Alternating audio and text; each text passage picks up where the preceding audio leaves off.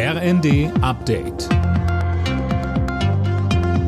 Stündlich neu. Auf den Punkt informiert. Ich bin Silas Quiring. Guten Tag. Gerhard Schröder verliert einen Teil seiner Altkanzlerprivilegien. Das hat der Haushaltsausschuss des Bundestages entschieden. Die Details von Eileen Schallhorn. Vom Staat bekommt der Ex-Bundeskanzler damit keinen Cent mehr für Büro und Mitarbeitende. Ein Ruhegehalt und seine Bodyguards soll er aber behalten dürfen. Offizielle Begründung, Schröder nehme keine fortwirkende Verpflichtung aus dem Amt als ehemaliger Bundeskanzler mehr wahr. Der SPD-Politiker steht wegen seiner Arbeit für russische Staatskonzerne massiv in der Kritik. Auch das EU-Parlament fordert Sanktionen gegen Schröder. Frieden ist nur dann selbstverständlich, wenn wir bereit sind, ihn zu verteidigen. Das hat Bundeskanzler Scholz am Morgen im Bundestag in seiner Regierungserklärung angemahnt.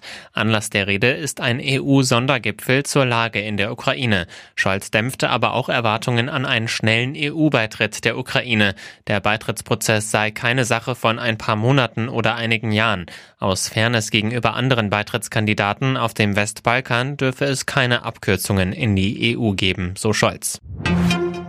Hunderte Verteidiger des Stahlwerks in Mariupol, die jetzt in russischer Kriegsgefangenschaft sind, sind bereits vom Roten Kreuz registriert worden. Das geschieht auf Bitten beider Kriegsparteien.